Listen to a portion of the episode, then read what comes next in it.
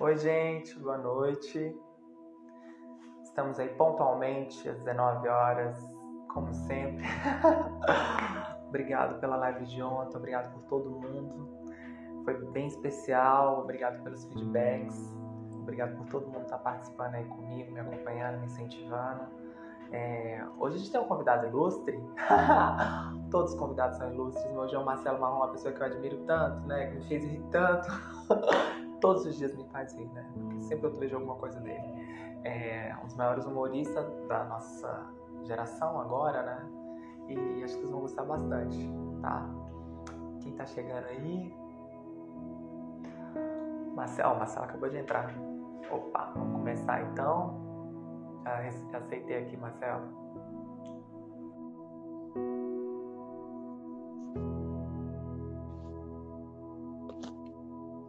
Fala, meu querido. E aí, Marrom? Como vai? Tudo bem? Tudo bem. Marrom, muito obrigado por você ter aceito, viu? Você e a Renata, vocês são totalmente acessíveis, foram pessoas muito, muito queridas, assim, de verdade. É, de verdade, eu até uso o seu exemplo como um tapa de luva de pelica aos novos celebrities, que quando a gente manda um convite, a gente fala alguma coisa, ah, eu vou pensar. Você não, vocês foram super acessíveis e muito obrigado, viu? Imagina, tendo tempo a gente atende a todo mundo que chega. Nosso negócio é divulgar nosso trabalho de formiguinha em formiguinha. O trabalho de formiguinha é aquele que vai pequenininho, pequenininho e chega longe. É o que a gente pretende com essas lives, né? São os tempos modernos e eu sempre que posso atendo um convite ou outro. Eu mesmo não faço quase live, não organizo live porque eu tenho um pouco de preguiça, né? mas sempre que posso estou aceitando convite de colegas. É, mas, e essa, esse é o reino, né, Marcelo? É você propagar o outro, né? Você dividir o outro, né? E eu tenho, eu, você é uma pessoa que já tem uma ressonância, mas, por exemplo, o meu ofício aqui no meu Instagram é propagar de uma forma mais discreta, né? Eu não tenho tantos seguidores quanto você, mas, por exemplo, de uma forma mais discreta, mas propagar dentro dos que eu tenho, né? Propagar os, os artistas que têm uma história, porque cada pessoa é um universo à parte, né? Lógico, é isso aí mesmo, tá certíssimo. Vamos começar então, Marcelo. Marcelo, você dispensa apresentações, mas é porque tem muita gente ainda que precisa conhecer ainda mais do que você é, porque muitas pessoas não sabem que você, além de tudo, você é compositor, né? Então, cantor, compositor e humorista, esse garoto de Nikit, da cidade de Sorriso, que a última vez que eu estive em Niterói não estava muito sorriso, não, mas é sempre um sorriso, a cidade de Sorriso.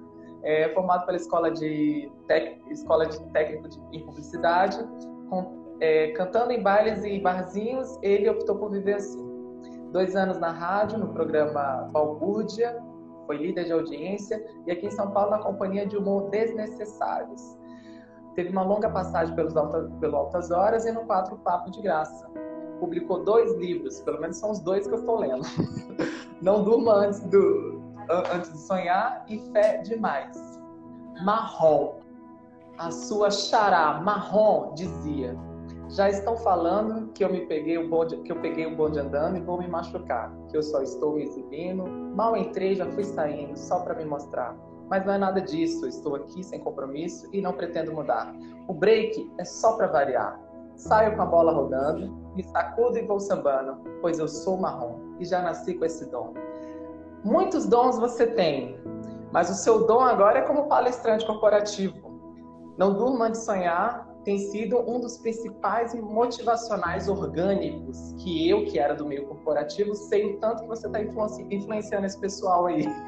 Eu queria saber é, onde que começou esse projeto, qual foi essa sua inspiração? Porque, segundo os dados que eu sei, porque, como eu te falei, eu era do meio corporativo, está tendo um aumento de 30% na taxa de conversão. A taxa de conversão, não sei se você sabe, é uma taxa de. É, a gente do, do, meio comparativo fala que é, é, de acordo é uma porcentagem de pessoas que que assistem a de, de clientes que entram nas lojas, né, e são convertidos e a gente calcula em porcentagem. E você, com o seu motivacional, com as suas palestras, está aumentando 30% no mínimo essa conversão das lojas com as pessoas inspirando. Onde que começou essa sua pretensão? Foi pretensiosa ou foi despretensiosa?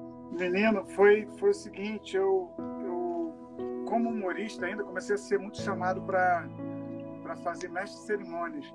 Você sabe bem, é o cara que recebe lá os palestrantes, bota no palco, tira e, e fica de olho no horário, que participa do evento como um todo. E quando você participa do evento como um todo, você tem a vantagem de perceber também o evento como um todo. Você começa a perceber os erros, os acertos de quem acabou de sair do palco, de quem vai entrar. Então, eu comecei a me atentar que a, a, nas falhas das comunicações né, desses palestrantes, mas também nos acertos. E baseado nessas falhas e acertos, eu montei a minha própria palestra e ofereci para essas pessoas que já me chamavam para ser mestre de cerimônias. Então foi uma eu fui migrando, né? Eu, humorista, músico, depois humorista. Aí começaram a me chamar para mestre de cerimônias, eu comecei a ir, eu comecei a perceber que eu tinha vocação para fazer aquilo que eu apresentava ali na, no palco, é, que era palestrar. Montei a palestra no Duma de Sonhar, cerca de três, quatro anos atrás quatro anos atrás. E aí, cara, começou a ser um sucesso o, o nível de aceitação. A gente chega na, nas pesquisas com 96% de aprovação, 95% de aprovação, que é muito alto para um palestrante. E aí, obviamente, eu comecei a atribuir isso a essa mal, malícia que eu fui adquirindo de saber onde o cara estava errando e acertando por, por estar nos bastidores desses grandes eventos do Brasil afora. E hoje eu faço palestra para o Brasil inteiro, né, cara? Eu faço palestra para grandes empresas do país inteiro e é o que me sustenta. A minha arte hoje é fazer palestra. Agora eu faço também show de stand-up e, e, e faço teatro, gosto de fazer teatro, mas a minha principal fonte de renda ainda hoje ainda é a música e a, a música é uma palestra e acho que vai ser durante muito tempo. Eu estou muito empenhado em melhorar. Já estou com palestra nova então, quando acabar isso, eu já estou fazendo palestra nova online. Quando acabar isso tudo, essa palestra vai ser presencial. Então, não tenho a menor dúvida que tem um caminho longo por aí. Ô, Marcelo, você, uh, o, o, você é formado em publicidade, que eu citei aqui, mas o mundo, o mundo corporativo nunca te seduziu, né? Tem um glamour aqui em São Paulo, quem é formado em publicidade. Eu falo isso porque eu, eu trabalhei com visual merchandising, com, com merchandising, eu entendo tanto que a parte do publicitário tem essa glamorização, e você nunca te seduziu. Você acha que agora você está te seduzindo? É, eu, na verdade, eu, eu, atuo como publicitário desde o dia que eu me formei, na verdade. Eu nunca tive uma agência mas todos os meus projetos se, se desdobram. É, então, quando eu vou numa empresa e sinto que aquela que existe uma dor onde eu posso atuar, eu acabo montando um projeto para atender aquela dor específica. geralmente é projeto de vídeo, que envolve música, que envolve jingles, que envolve uma porrada de coisa. Então, de uma certa maneira, eu tô, tô usufruindo do meu talento de publicitário. É, obviamente, eu não sou um, um publicitário tradicional que vai para agência e fica pensando na marca mas eu penso o dia inteiro em projetos para vender para essas empresas por onde eu passo. A minha ida numa empresa nunca pode ser única, entendeu? Eu vou, percebo que ela é uma laranja a ser espremida e, e tem caldo pra, pra, de todas as, as partes. Assim, pra, se você for criativo, dentro de uma empresa tem muita coisa para ser feita, artisticamente falando. E é isso que eu faço. Primeiro eu conquisto com minha palestra, que é meu carro-chefe. Estando diante de uma diretoria criativa, de diretoria que aceita é, novas tendências, um, um, um novo, uma, uma, nova mente. Se eu estiver diante dessas pessoas, eu, começo a lançar projetos. E, e, às vezes dá certo, às vezes não dá, mas o importante é saber que eu estou tentando. É, vou tentando, entendeu? Ô, ô Marrom, você escreveu outro livro chamado Fé Demais. Ele é outro veículo muito inspirador, né? Longe de qualquer crença doutrinária, mas a fé no Deus invisível, mais que real, ao longo da sua, da sua carreira nunca foi atrelada ao movimento gospel. Ou foi? Você sempre teve um, um, receio ou nunca se importou em te atrelar ao movimento gospel? Eu falo isso porque, por exemplo, o cantor Céu Fernandes, ele não é gospel, né? Mas as pessoas atrelam ele ao, ao movimento gospel, né? É, a religião, ao cristianismo. O cristianismo ele quer se fundir de qualquer jeito às pessoas que falam de Deus, a Jesus. E no seu caso? Não, eu não sou um, um, um rapaz gospel, eu não sou um, um, artista gospel. Mas não, isso eu sei. Eu quero saber se te atrelaram a isso. Não, não, acho que não, acho que não. Pela quantidade de merda que eu falo numa entrevista, quantidade de cagada que eu vou falando pela vida as pessoas querem me desassociar, me dissociar do, do, do, movimento gospel. É um movimento que eu simpatizo muito. Eu tenho grandes amigos no, no movimento gospel, grandes cantores, é, muito, muito ator que é amigo meu, que é do movimento gospel. é, eu, eu, sou simpatizante do, do, movimento gospel. A minha, a minha grande pegada, a minha grande parada é com o evangelho. Eu gosto do evangelho, sou do evangelho. Mas esse movimento gospel enquanto indústria, eu não pertenço a ele, porque eu não vendo nada que eles comprem, entendeu? Meus livros não são. Então nunca te atrelaram, nunca te atrelaram ao movimento, não? Cara, não. As, as poucas vezes que atrelaram foi o Emílio do Pânico, ou alguém. É, é eu vi. É, foi a galera mais da comédia que me chama de pastor, porque eu estou sempre fazendo, fazendo oração, sempre querendo saber como as pessoas estão. Eu tenho um interesse muito grande pela, pela pessoa humana, pela, pela vida humana. E, e isso me, me, deu o título entre os humoristas de pastor, mas é um título, título fake, assim, porque eu não, eu não sou pastor. Eu Você tenho sido pastor. Você não tenho recebe. Sido pastor de alguns, tenho sido pastor de alguns, mas pela vida, alguns que a vida me oferece para pastorear, mas não sou um pastor de formação e nem pretendo ser pastor de igreja, essas coisas. Então, assim, o pouco que me atrelaram, depois de se arrependeram, desatrelaram rapidamente. tipo, pô, não vou me vincular a esse cara aí, pô, fala só palavrão, fala tanta coisa, e eles são puritanos, né? Ô, ô Marrom, como surgiu esse seu projeto com o Caio Fábio? Que você já tinha uma amizade antes? Como é que era? Como é que foi? Que Caio Fábio, sim, eu já era amigo dele. A gente vem de uma, de uma amizade aí que tá, tá extensa, tá ficando extensa. Sou, acompanho o Caio Fábio há mais de 30 anos. É, agora, sim, de Niterói, da época de Niterói ou não? A época de Niterói, mas eu não conhecia pessoalmente. Agora, de um tempo para cá, uns seis anos para cá, eu fiz amizade com ele é, presencial, né, vamos dizer assim e acabei ficando bem amigo dele, assim, frequento a casa, ele frequentou, já, já fui, já vim na minha. Compadre. Está sempre se, de alguma maneira se esbarrando, se, se, se encontrando para fazer alguma coisa junto. É, o, o, o Marrom Quer Saber foi um quadro que eu fiz com ele, baseado em curiosidades que eu também ouvia, então não eram dúvidas só minhas. Então fiquei acho que um ano e meio, dois anos, levando para ele curiosidades e ele respondendo a, a, princípio, à luz da Bíblia, assim, o que ele achava daquilo que eu, que eu havia perguntado. Caio é um querido, cara. Caio é um, um grande parceiro, irmão, pai. E deu, e deu bom, né? Deu bom essa parceria. Deu bom, deu bom. A gente ficou um tempo fazendo. Depois eu acabei meio que cansando e, e ele também. A, a, fator tempo é uma coisa muito louca, né? Porque para produzir essas coisas também precisa de tempo. Tá? Na época que eu fazia, eu tinha uma produtora, um espaço físico, eu ia para o estúdio, gravar com chroma key as coisas. Depois eu fui me interessando por outras coisas, desinteressando disso, o que não mudou nada na nossa amizade, porque também era para ser provisório, nada é, é para sempre. É. Que bom, né? Ô, ô, ô, Marrom, você, em meio a uma sociedade líquida, tá, a gente está cheio de movimento partidário. Recentemente eu vi no seu canal você falando sobre humor e falando sobre gordo falando sobre, enfim, essas nomenclaturas que fazem parte da nossa cultura, né? E que a gente tem esse humor, assim como gordo, a gente tem, a gente, a gente satiriza loira, a gente satiriza tudo. Eu queria saber, em meio a tanto, vamos lá, em meio a tantos movimentos partidários, o que é o seu partido? Qual é o partido marrom? Existe Cara, partido? Meu partido é o Evangelho. Se eu puder falar do Evangelho, único e exclusivamente, se eu tivesse privilégio um dia de viver disso, inclusive, não sendo pastor, como eu falei, mas de falar das coisas que eu acredito, motivar pessoas, de porque o evangelho não é não, não é aquela coisa da religião, aquela coisa do, do, do, do sagrado, como, como as pessoas do sacro, né? O sacro.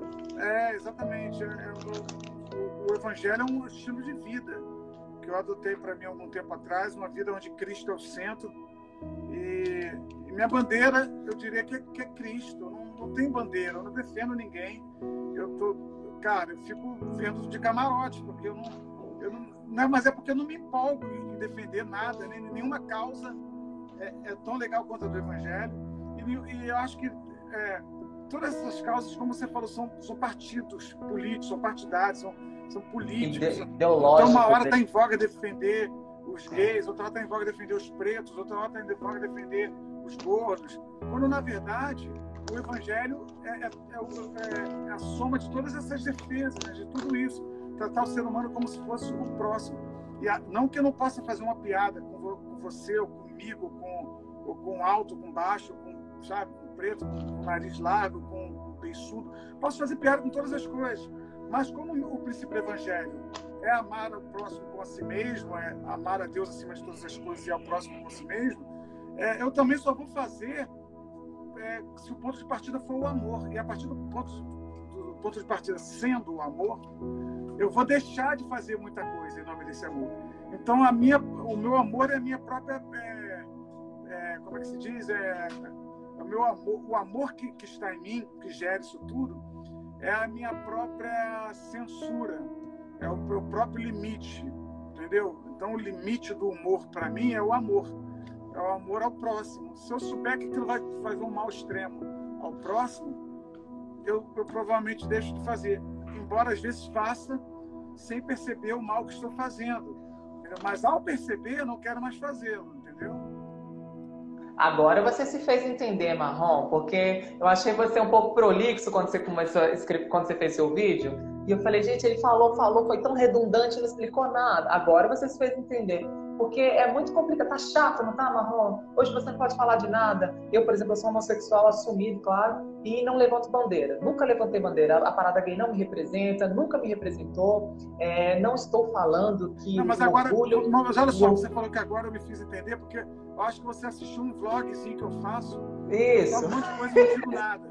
Mas é que a proposta, é intencional, né? A proposta do vlog é essa mesmo, de Inclusive, eu acabei de postar um agora, que eu digo, falo, falo não digo nada. É justamente um posicionamento é, para dizer que eu não sou obrigado a ficar levantando bandeira, a dizer nada. Eu não sou obrigado a dizer nada, não sou nem obrigado a estar no Instagram, entendeu? Ninguém, mas marrom, mas marrom, a tônica é o seguinte, por exemplo, você como preto, eu como gay, a gente pode falar, eu, eu posso falar, você é meu amigo, eu posso falar com você, ah, você pode me chamar de viado, eu posso chamar de preto, negão. E aí? Hoje em dia, se a gente falar isso, todo mundo se dói. Eu quero que você seja mais enfático. Fala para mim como é que como que a gente tem que lidar nesse meio dessa sociedade chata que não pode mais falar nada, não pode mais brincar com nada, não existe mais humor, sendo que isso está na nossa cultura. Você sabe disso? Falar de preto está na nossa cultura, brincar no bom sentido, claro, com amor, como você falou, né? Com amor, levar, falar de gay, falar, pô, viado, é costume a gente falar isso. Eu queria que você falasse de uma forma mais enfática, Marrom. Ajuda esse povo, Marrom. Eu, eu Cara, eu, eu tenho 48 anos, eu ainda chamo viado de viado. Aí tem algumas pessoas que falam que chamar de viado é errado. Aí eu ligo no Multishow, tá o Magela falando, viado! Então não sei mais o que, que é, o que, que não é, entendeu? Eu quero respeitar você. Se, se, se ficar claro para mim que você não gosta, tchau. Eu te chamo de qualquer outra coisa, para respeitar você. É o que eu estou te falando, o ponto de partida tem que ser o amor. Então, eu não faço questão de chamar o viado de viado. Eu, aliás, eu nem chamo viado de nada, mas para mim o viado tem nome, inclusive, entendeu? O senhor Bruno e tal. Eu perdi o hábito, eu tinha um hábito de falar, pô, ah, sabe quem é o viadinho? Hoje eu perdi esse hábito, porque a gente vai amadurecendo também. Porque ficou extremado, você fala? Você fala ficou extremado a, o, não, o termo? Não, eu, eu, eu, só tô tranquilo, eu só, eu só, eu só perdi esse, esse hábito de de, usar essas nomenclaturas, mas não foi por policiamento, não. Foi porque a vida vai, vai dando para gente amigos, de irmãos e coisas que, de repente, não gostariam que, que usassem dessa referência. Então, toda vez que eu sinto que é, é, no mínimo estranho, porque eu posso falar, porra, Bruno, viado, porra, mas é, mas então, exatamente, porque, por exemplo, existe um, um, batismo no meio gay, não sei se você sabe, vou te falar. Só quem é viado pode chamar viado de viado. Ah, Ou é? quem é. Então vou dar minha hora de culpa para te chamar de viado. ou, ou quem é amigo, entende? Sabe aquele hétero sensato, que é o seu caso, entende? Que aí o pessoal fala, ah, não, então eu dou liberdade, mas em geral não, não, não pode. Eu, por exemplo, nunca me incomodou com isso, mesmo porque eu também sempre me fiz respeitar, mas eu queria saber sobre você, por exemplo, o, o, o, o mau humor tem humor, entende? Porque tá, a gente está numa geração onde está todo mundo meio mal-humorado, não pode mais fazer piada com nada, não pode mais brincar com nada, não existe mais humor, né? Eu estou sentindo que está tendo uma, uma, agressão ao humor, uma agressão a tudo que a gente fala, a gente está repensando muitas coisas, claro, tem uma linha aí, por exemplo, agora sobre tem sido a tônica ou sobre o racismo que deveria ter sido desde sempre, mas, por exemplo, o humor, por exemplo, com racismo, quando a gente usa a cor, a etnia, a diversidade étnico-racial, como é que fica? Como é que eu, como que eu lido com isso? Usando partindo do pressuposto do evangelho. Olha. Foge não, Marrom. Responde, Marrom. Foge não. Olha, eu, eu, eu vou ser bem sincero com você. Eu acho que a gente está tentando se adaptar a novos tempos. E os novos tempos vêm com novas informações que a gente precisa de uma certa maneira também, pegar para a gente. Não dá para a gente ficar também sem evoluir. A gente fala tanto em evolução. Eu não quero ter o direito de fazer a piada que eu fazia 10 anos atrás. Entendeu? Nem com viado, nem com preto, nem com gordo, nem com nada. Eu quero também evoluir, é, pensar melhor, ser mais inteligente na construção das minhas piadas. Eu quero passar por esse processo. O que eu quero também é que aquele que está começando tenha o direito de dizer o que eu disse há 10 anos, sem o menor constrangimento, entendeu? Então, eu, eu, eu, não sou de filosofar muito em cima, eu vou muito em cima do meu sentimento, assim. Eu já abri mão de piadas boas, bem construídas, em nome de um só na plateia. Eu já abri mão. Entendeu? 400 pessoas e pela minha percepção, eu abri mão de uma piada que eu sei que todo mundo ia rir, porque é, o tempo da, da minha limitação também acabou. Tem muitas piadas, uma só não vai me fazer falta, entendeu? Mas eu entendo também o humorista que depende daquele punchline, daquela piada para o show engrenar. É. E aquela uhum. piada, às vezes, é com cadeirante e no dia tem um cadeirante na coisa. Ele não é. pode abrir mão. Mas é, mas então, mas é, como você falou, a gente como arte, você é ator, eu também sou ator, a gente precisa, a gente tem um time. Você sabe disso, existe um time que você não pode perder esse time. Tem um ritmo, tempo, ritmo que a gente está ali, né, interpretando e tal. Como o humor é muito mais difícil, você sabe disso, que fazer humor é muito mais difícil por conta desse time. E aí, então você perde o time na boa, na moral? É, reconstruo, né, na verdade. Porque como a minha peça também é uma obra é, de, em blocos, eu posso, se eu abrir mão de um bloco aqui, eu, eu construo um outro, eu trago na minha no meu arquivo os encaixes preciso e, e vou encaixando e vou montar. Eu posso montar a peça de diferentes módulos. É óbvio que é, é hipocrisia da minha parte dizer que toda vez que eu vejo um fragilizado na plateia, eu, eu às vezes uso até o fragilizado para me fazer e faço dele um fragilizado mais forte ao sair da peça. É tudo uma questão de ponto de vista, Bruno. É tudo uma questão de, de é uma, é uma questão de intenção também. A pessoa da plateia também percebe a tua intenção. Se, ela, se é uma intenção é, do mal, se, se é uma intenção, sabe, mais pura, uma intenção do bem. Eu acho que a, a comédia que eu faço, que é uma comédia muito próxima do stand-up, dessa coisa mais informal, é uma comédia que permite isso, a gente sentir também na hora que, que tipo de energia está rolando, entendeu? Eu, eu me aproprio muito do, da coisa na hora ali, do que está rolando na hora. Você é uma pessoa muito sagaz, Marrom. Ficou claro e você reafirmou aí, você falando dessa sua percepção sensorial aí. Você é muito sensorial, né? Eu queria saber, é, você usa do humor para você fazer sua ironia. Você, a sua vida é uma ironia, né? Você fez isso com deboche o tempo inteiro, né? Lendo seu livro, o tempo inteiro você foi o deboche, você ria e eu acho que por isso que só te deu passos largos, você voou, pulou para cima. Agora vamos lá, o que atinge você? Qual a sua fraqueza, Marrom? Ai, cara. Puta, velho. É porque parece soberbo, né? Falar que nada me atinge. Eu acho, eu, eu me importo com a opinião de todo mundo, de muita gente. De maneira que, você que a gente conheceu agora, né? A se conheceu agora se você fala para mim que essa entrevista foi uma merda, eu vou ficar muito chateado. Assim, eu me... é, não, eu, eu, eu, eu, tenho um coração assim, mole. Eu, eu, eu fico chateado quando alguém, quando alguém não gosta de alguma coisa que eu fiz, ou quando alguém entende mal a minha proposta de arte. Como já tivemos pô, várias pessoas que entenderam as piadas de preto que eu conto como ofensa, ou Sim. grupos, grupos é, de, de de, de, grupos negros falando mal de mim, em grupo, falando. Eu já acostumei, Marrom. Eu já me acostumei. O viadeiro acaba com a minha raça, não tô nem aí. Eu tô é, aí. pois é. Eu não consigo me acostumar com isso. Eu, fico, eu sou sensível, sou um cara que fico mal. Mas eu também eu ligo foda-se na primeira esquina que eu dobro. Então, é, eu tenho, eu tenho um, um, consolador, vamos dizer assim. Na igreja fala muito que o Espírito Santo é o nosso consolador além do Espírito Santo, tem muito consolador que é, é um bom vinho. Acho que um bom vinho é o princípio de, de todo esquecimento. Então, você está muito puto, eu bebo um bom vinho, pô, reflito melhor, tento entender a fraqueza de quem está me ofendendo, a fraqueza do outro que não me entendeu, porque quem bate é que é o fraco, não é quem apanha, entendeu? É, é então, eu fico, eu fico tentando é, reverter essa situação para mim, porque se eu for atrás também, às vezes é uma, uma vírgula que o cara falou de mim vira uma coisa imensa. Então, eu prefiro ficar na minha. Marrom, o Brasil está ausente de grandes ídolos. O menino Neymar não alcançou, enfim. E para você, quem é a sua referência? Minha referência artística, sim? Isso. No Brasil, quem é a sua referência? Quem é o seu ídolo? Quem foi? Cara, o Jô Soares, sem dúvida, assim, a, a, minha maior meta de vida era ir no programa do Jô, eu fui algumas e vezes. Foi, roubou a cena, né? É, eu acabei indo cinco vezes fazer entrevista, fui Opa. na caneca também. Ou seja, tive umas seis passagens, sete passagens, fui uma vez com o Paulinho Serra também.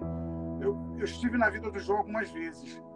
Meu maior, meu maior ídolo, assim, apesar de eu não, não idolatrar ninguém, mas é a coisa mais próxima de um ídolo que eu tenho é o Gil Soares, pela obra dele. A pessoa do jogo eu não conheço tão bem, mas fui na casa dele algumas vezes, fazer reunião, ele foi no meu show algumas vezes no programa dele, mas não um cara assim que eu saberia te dizer se é calmo, ou se é nervoso, se dorme cedo, se dorme tá. Mas a obra dele me, é, é, me causa muito impacto. Assim, o talk show dele era uma coisa que, que eu sempre quis participar, ter participado. Na comédia mais moderna, na coisa mais recente, eu gosto das coisas que o Bruno Mazeu faz. Acho que o Bruno Mazeu é um cara cuja carreira é, eu me é. inspiro, é. assim porque eu acho que ele aparece na medida certa. Ele tem, ele, ele tem a fama, assim, a, a coisa de ser famoso na medida certa. Tem, a, tem uma, uma, uma, arte muito proveniente da caneta dele, então ele faz muita coisa que ele escreve, né? Uma coisa que eu gostaria de fazer também, ele... Mas você compõe, Marrom? Fico de longe meio compõe. Mas você compõe? Você é compositor? Tem, tem dom maior do que esse também, ué? Não, é, não, mas eu, eu, eu, me admiro também. Eu gosto das coisas que eu faço. Você perguntou quem eu, quem eu gosto assim de, fora, eu gosto do, dessa galera, assim, eu não sei dizer. Tem muita gente no stand-up também que eu acho genial, assim, que eu guardo a palavra genial para poucas pessoas, mas no stand-up tem umas quatro ou cinco que eu acho assim, geniais, assim, que eu acho um passo à frente, sabe? É, mas você sabe que o stand-up ele não é bem visto pela crítica, né? O humor no Brasil ainda ele é, enfim, muito criticado, né? Fazer humor no Brasil é muito complicado. Eu estive com o Alexandre Reineck nesse, nesse, nessas lives de entrevistas e ele fez mais de 50 peças, 54 peças, se não me engano, e ele falou para mim que sempre, e ele a linha dele é do, do, do, humor, né? Sempre foi. Ele falou que só teve cinco sucessos. É, como você lida com a crítica? Cara, eu não acredito. Eu não acredito em nada que, que me venha. Se me tirar do chão, eu, eu, eu me proponho a colocar o pé no chão de novo. Se me jogar para baixo, eu me proponho a subir de novo. Porque se você acreditar que você é foda, porque estão dizendo muito que você é foda, uma hora vão dizer, vão dizer que você é um merda. E aí você tende a acreditar também que você é um merda. Então, assim, eu não acredito na nota 10 da Kogut nem na zero da Kogut, entendeu? E eu, eu, se eu tomar um 10, eu vou ficar felizão, obviamente. Se eu tomar zero, eu vou ficar triste, obviamente, mas em nenhuma das duas situações isso vai me tirar do meu eixo, entendeu? Vai me tirar do, do meu centro. Porque, cara, é só a visão daquela pessoa, né? Então, é, é, é muito duro você ser pautado pela visão de uma pessoa que fica lá dando nota e tal. O crítico tem muito esse papel, né? De assistir e fazer a, a visão dele, né? Eu, eu, eu, não, eu não eu não ligo muito para crítica, cara, na verdade. Eu, eu prefiro seguir, seguir. Eu, eu você não ligou para a vida, né, Marrom? Você ironizou a vida, você vai ligar para a crítica, né, Marrom? É, exatamente. Vamos, vamos viver. É, porque também, hoje em dia, tudo, tudo tem uma, uma, um viés político, ideológico. Então, as críticas estão muito ligadas a isso também, entendeu? Se, o, se aquele artista é de direita, ele vai ser criticado pelo pessoal da esquerda. Se, eu, como não sou nem de direita nem de esquerda, nem entendo direito que merda é essa, que está acontecendo. eu fico meio sem, eu fico meio sem, inclusive, ser criticado. Eu tô de boa aqui em casa. Marrom, você tem suas obras primas, que são seus filhos, que é a perpetuação da sua espécie, mesmo porque não, se não fossem seus filhos biológicos, eles seriam seus filhos. É, eles são suas obras. E qual é a obra que você mais se orgulha? O que, que foi o seu feito? Qual foi o seu trabalho? O que, que você, você se enche de orgulho? Você fala assim, porra, cara, eu fui foda nisso. Deus, obrigado por esse sucesso. Caramba, eu, eu gosto muito de algumas coisas que eu fiz na TV. O Queimando a Roda, por exemplo, que era um programa, uma sátira do Roda Viva, é uma coisa que puta, eu gostei de ter feito, gostei de estar naquele lugar. Era um programa que eu comandava, então foi uma experiência boa também de âncora, de, de líder de um programa e tal. É, eu tenho muito orgulho das minhas entrevistas para o Jô, da minha história curta como humorista. É, as minhas peças de teatro, cara, modéstia à parte, eu, eu, gosto do que eu faço, é muito bem criticada, é muito bem, muito bem falada, inclusive no meio. Isso me causa muito orgulho. Eu não, cara, a minha grande obra-prima acho que ainda está por vir, eu não fiz ainda. Eu sinto esse vazio, assim, eu não dei a tacada de mestre ainda, sabe? Você ainda é exigente, não, Marrom? Isso é um não, pouco não, de... eu sinto mesmo, eu sinto que ainda tenho tem uma tacada ainda para o dar. Estou sempre em busca dessa curva, grande Você fala grande curva, grande virada de chave? É, eu, eu não crio uma expectativa que eu, caramba, Marcelo Marrom virou Fábio Porchat preto. Não. Eu não, não é isso que eu estou falando, mas é uma coisa assim que eu, eu sei que ainda tem um, Essa laranja ainda tem um caldo, a parte melhor do caldo ainda não foi espremida, entendeu? Eu estou em construção, uma, uma espécie de construção mais lenta, porque eu também não era, não sou ator de formação, né? Eu, eu virei o que eu sou há, há 13 anos, eu tinha, já tinha 35, entendeu? Antes disso era barzinho com violão, então, não menosprezando barzinho, mas era aquilo ali, aquilo ali eu já sabia fazer legal, fazer bem. Então, quando eu agora me vejo ator, por exemplo, eu, eu, eu falo que eu sou até, até com certo constrangimento, porque eu não tenho uma formação, não estudei para ser ator. É uma coisa assim que é mais. Mas a vida formou a gente, você sabe que a vida é um palco, o o Marrom. Você sabe disso? Que é o ator, ele construindo um ator. Quando você chega com 50 anos, aí que você é mais ou menos um bom ator, porque até então você. Né, não adianta você ter feito curso, Wolfmar, né? isso não faz você, e sim a vida. É Marrom, você teve dois relacionamentos. É, os pecados foram seus? Foi um insucesso? Você assume algum insucesso no seu primeiro casamento, no seu primeiro relacionamento? Todos, todos os insucessos do mundo eu era uma criança de 23 anos quando eu casei, a primeira vez. O casamento durou oito anos e é, acho que nenhum casamento acaba sozinho, acaba por uma parte só, por culpa de um só. Mas eu assumo as minhas e, e assim, toda, com toda honra, sem problema nenhum, depois de tanto tempo. Ah, meu filho. Eu tô. Esse é o Luca, tonto é, depois de tanto tempo assumindo, foram erros meus, assim, eu sou responsável totalmente. E, e aprendi muito, sabe, cara? Aprendi muito. Estou no meu segundo casamento. Tô... E a culpa, o Marrom? Eu sei que você, quando a gente está em Jesus, a gente se livra de toda culpa, né? Jesus é a nossa justiça, nós somos justiça de Deus em Jesus. É, como que você se livrou da culpa? Foi através de Jesus? Ah, Ou cara, o Evangelho me ajudou muito me ajudou muito, porque essa fala sua é uma fala que me pertence muito, sabe? Eu, tô, eu sou muito apropriado dessa cruz aí, dessa coisa da culpa ter sido levada. E, e tem muita gente que fala, ah, mas se Cristo já levou a culpa, na... você pode fazer qualquer merda que você então já está perdoado, já está sem culpa. Mas é essa, essa percepção da cruz também te constrange a fazer as novas merdas, né? Te constrange a tomar as novas atitudes erradas. Então eu, eu, eu, eu, sou muito apropriado, eu me apropriei muito dessa coisa aí da, da cruz para me livrar das culpas. E é um processo também, né? Eu estou nesse processo. Hoje, assim, em relação, por exemplo, a essa história que você puxou do casamento, do primeiro casamento, eu não tenho culpa nenhuma mais. Assumi, pedi, até pouco tempo atrás pedi perdão para outra pessoa e ficou tudo certo, eu acho. Ela estava casada, bem casada, e sendo tratada como merece, com um tratamento que eu não, nem poderia dar, porque não existia o, o principal.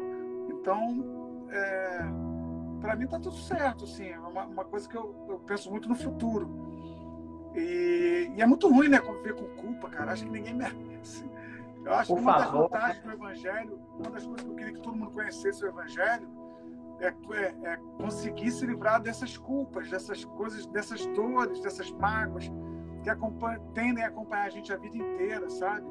É, se livrar com sagacidade, com, com higiene mental, com a coisa do, do, do, Evangelho passando por aqui primeiro, sabe? Antes do coração, antes do emocional, passando pela mente, deixando a gente mais limpo, mais, mais doce para a vida, mais disposto a, a, abraçar, a perceber, a se perceber, a ver um futuro próximo. Porque não uma separação, eu falo isso porque eu sou filho de pais separados, marrom, e sempre, por mais que o pai possa ter sido um excelente pai, por mais que tudo aconteça, o homem sempre sai como o errado da história, né? Você concorda? A gente tem essa tendência, né?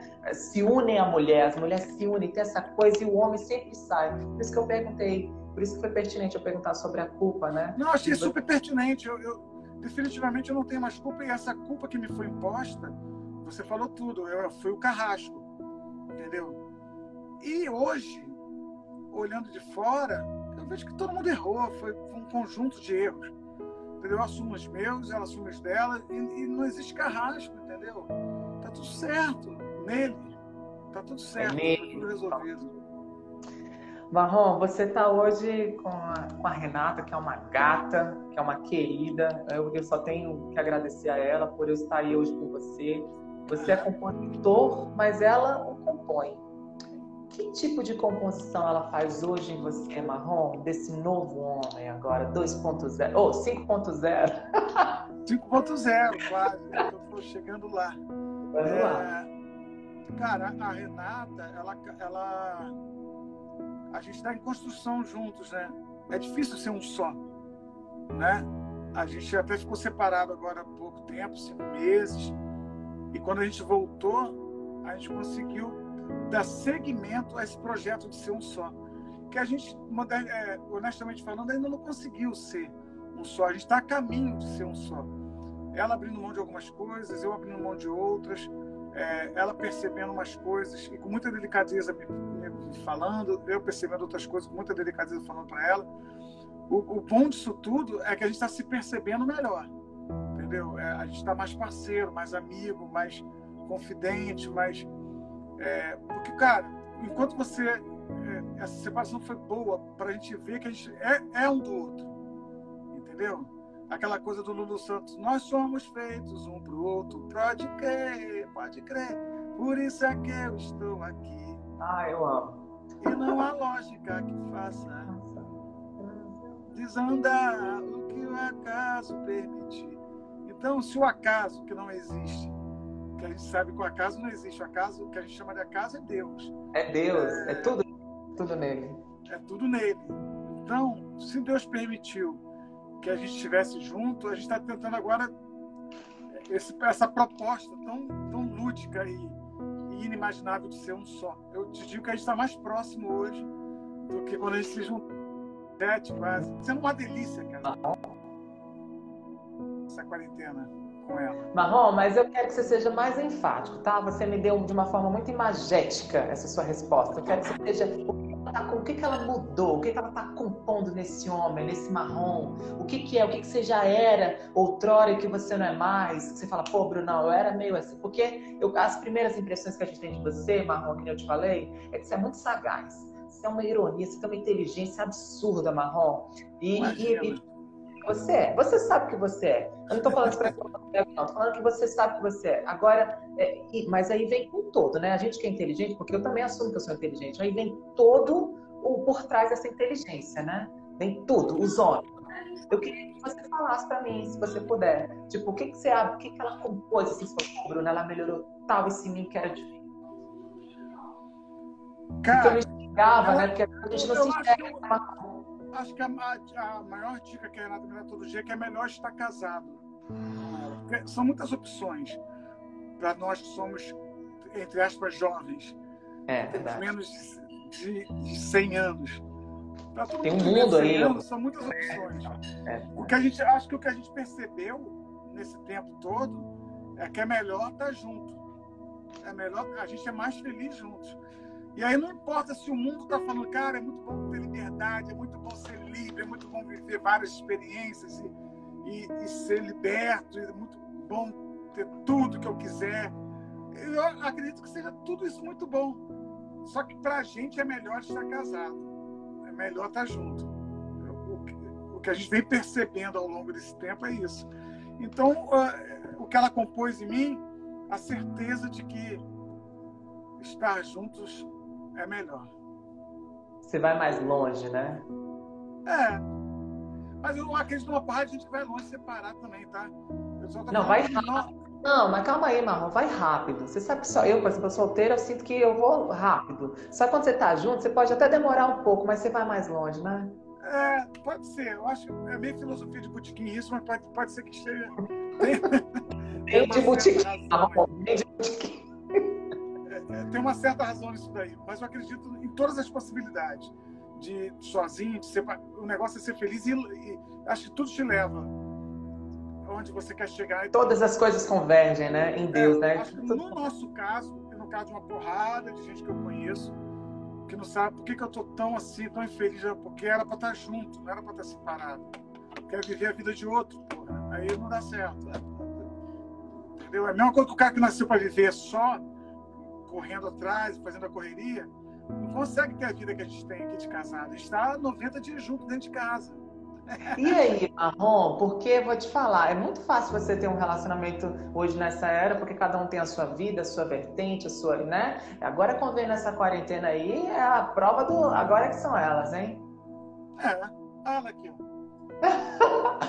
Oi, Rê, meu amor. Bom, meu amor. Beijo, Rê. Ah, obrigado. Prazer. Beijo. Um beijo. Marrom, sexo não tem sexo? Sexo? Não tem sexo? Não tem sexo? E, cara, sexo acho que não depende de sexo. Então não tem sexo? Brigando aqui, toda coisa. Eu acho que sexo não depende de sexo. Eu acho que até. Sacanagem, porque tá vendo que eu tô numa live. Pra ele É, caramba, é um idiota mesmo. É um amigo meu lá de Macaé. É, cara, eu não entendi. Sexo não tem sexo? Não, é, não sexo não tem sexo. Eu preciso, o sexo ele tem que ter sexo? Ele tem que, eu, eu preciso definir um tipo de sexo para haver sexo? Sexo, acho que não precisa de ninguém, só você já é, já faz sexo. Se você está perguntando, precisa só de você, né? uma boa mão. Hum. Marrom. Marrom, vamos lá, para a gente finalizar essa delícia que é conversar com você. Sabemos que as prostitutas e os publicanos precedem o reino, isto é, é chegar, é, chegam, isto é, eles chegam primeiro na dimensão do amor, que está deixando de ser uma morada interna e coexistindo em um lugar físico. Quando você vê o filho varão dessa mulher que é a igreja, dando a luz, e o Cristo, que é o Filho Varão, agora coletivo, sendo luz com tantos exemplos bonitos que nos fazem acreditar em ser humano, que os seres humanos irão alcançar é, apenas em dimensões diferentes, isso te alegra ou te entristece? Partindo do pressuposto que, que esses publicanos, essas prostitutas são tão marginalizados? Cara, eu acho que se eu entendi bem tua pergunta, muito me alegra saber que todos têm essa mesma chance que eu. Que eu, que eu, eu sou pior do que o publicano, do que, do que as meretrizes, né? do que as prostitutas. Há algo de muito pior em mim, pode ter certeza. E então, isso me faz entender que o reino é para todos. e que, a não ser que deliberadamente você abra a mão dele, que sã consciência você abra mão dele, você tem direito, um direito que nem, direito que não é por direito, mas você, pela graça você acaba conquistando o direito de, de ser um de nós, santarrões. Porque a gente que encontra o Cristo, a gente se acha santarrão. Né? A gente se acha... Você se acha santarrão? É, eu não me acho. Porque toda vez que quando eu tive assim, essa conversão, o maior milagre da Bíblia eu posso dizer que foi na minha vida, que foi uma conversão de consciência, né? Eu tinha uma consciência totalmente luciférica, anti-vida, anti-amor. E quando eu tive esse encontro com o verdadeiro Jesus, que é o amor, não esse Jesus aí falsificado que dizem, é, eu, eu posso dizer que eu, eu, aconteceu esse milagre na minha vida, mas assim, falando assim, de uma forma. Porque a gente, tá, a gente percebe hoje, os publicanos, quando falam as, as prostitutas, hoje são, por exemplo, esses travestis, são, por exemplo, esses homossexuais, são, por exemplo, pessoas loucas, são o pessoal do Hare Krishna, pessoal que só fala de amor, pessoas que não têm religião nenhuma e estão cada dia mais doando o seu amor, estão manifestando, né, a manifestação dos filhos dos filhos de Deus, do filho do homem. Eu queria, mas isso entristece a gente, porque por outro lado a gente vê uma marginalização, né? Eles estão à margem do sistema, né? né? Eu tenho um projeto aqui em São Paulo que é Montadas para o Amor. Sai um monte de mulher, de travesti no carro e vão doar agasalho, cara, para os moradores de rua, levar comida. Olha que coisa linda! E a gente não vê nenhum religioso fazendo isso, né? Pelo menos se vê, precisa de um CNPJ para fazer tal doação, né? Por que será? Então eu queria que você. É, isso às vezes um pouco me entristece, entende? De você ver, poxa, cara, independente do que, que é, o que, que deixa de fazer, as prostitutas. Eu faço parte das prostitutas, dos publicanos. E, e nós estamos à margem. Mas nós também precedemos o reino, né? Mas a gente entristece um pouco. Não te entristece? Não, eu, eu, eu acho o seguinte, que quando a, quando a Bíblia fala que os publicanos e as meretrizes nos precederão, é porque eram as piores pessoas da sociedade. Que é os publicanos quem eram? Os cobradores de impostos. Então é era como se fossem nossos políticos hoje. Né? Essa galera que fica roubando da gente.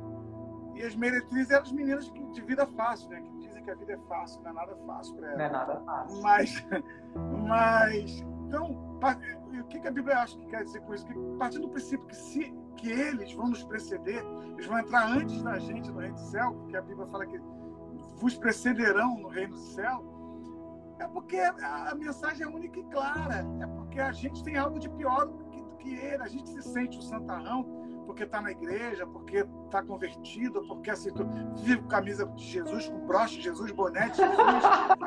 como se Jesus precisasse desse merchandising todo. Entendeu? Então, é, eu uso qualquer coisa de Jesus a partir do momento que seja bonito, que caiba em mim. Não uso nada por, por moda, por, por então, assim, é... estamos todos ferrados. Todos pecamos. Então, você não se enquadra. Tá, mas Marrom, você não se enquadra nas prostitutas, nas meretrizes? Eu não, sou, eu, não nas práticas, né? Eu, não, claro, não, entendi, não Marrom. Nas práticas, mas, mas eu sou pior do que elas. Eu me assumo pior do que elas. Porque a, a prostituta e as meretrizes que vão nos preceder é, talvez lhe falte até a consciência do que elas andam fazendo. Eu, na minha plena consciência do Evangelho, faço coisas piores, penso coisas piores, entendeu? Então, se a gente não tomar consciência de que é pela graça que somos salvos, entendeu?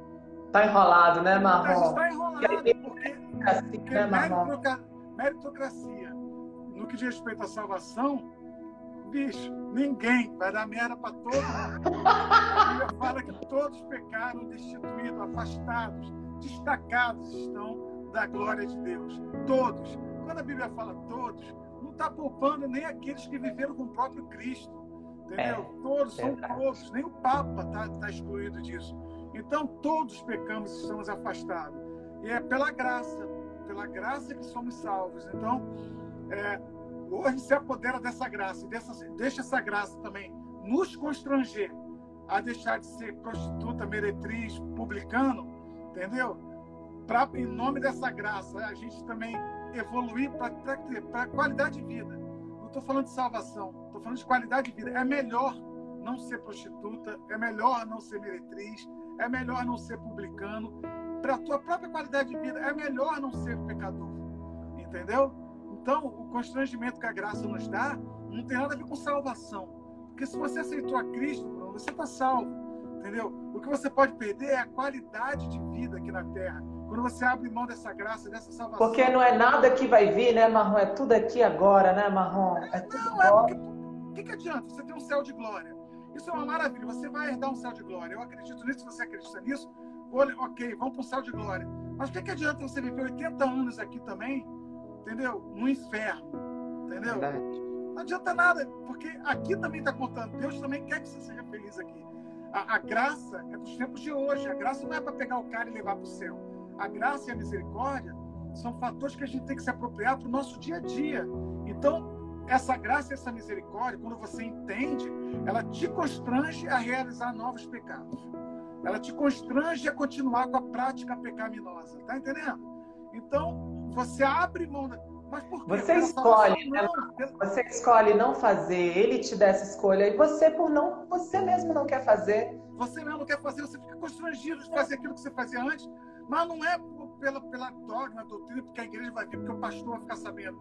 Pela sua qualidade de vida que você percebe. Entendeu? De uma forma inteligente, né, Marrom? É até inteligente, de uma coisa meio matemático isso, é né? Como, é, como, é como um fumante. Assim, acho que o melhor exemplo é um fumante, que fumou há 30 anos e de repente ele, ele se convence de que ele, independente de Cristo, de qualquer coisa, de Deus, que ele seja um ateu, ele se convence que ele parou de fumar e ele está, está melhor é pela qualidade, não tem nada a ver com salvação. Ele vai para o céu de glória, igual o Bruno, igual o Marrom.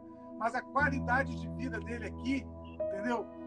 Vai, vai ser extraordinariamente melhor, porque uma pessoa que não fuma, que para de fumar, ela, ela aumenta o potencial de vida dela, a qualidade de vida dela. Então, assim, é como se o, se o pecado fosse o cigarro. A gente, a gente não quer mais, embora esse cara de vez em quando vá lá e fume, a gente de vez em quando vai lá e pega, entendeu? Mas a gente não quer mais, a gente não, não se alegra mais não bate mais no, no, peito do amigo com orgulho e fala, cara, você não sabe o que eu fiz ontem.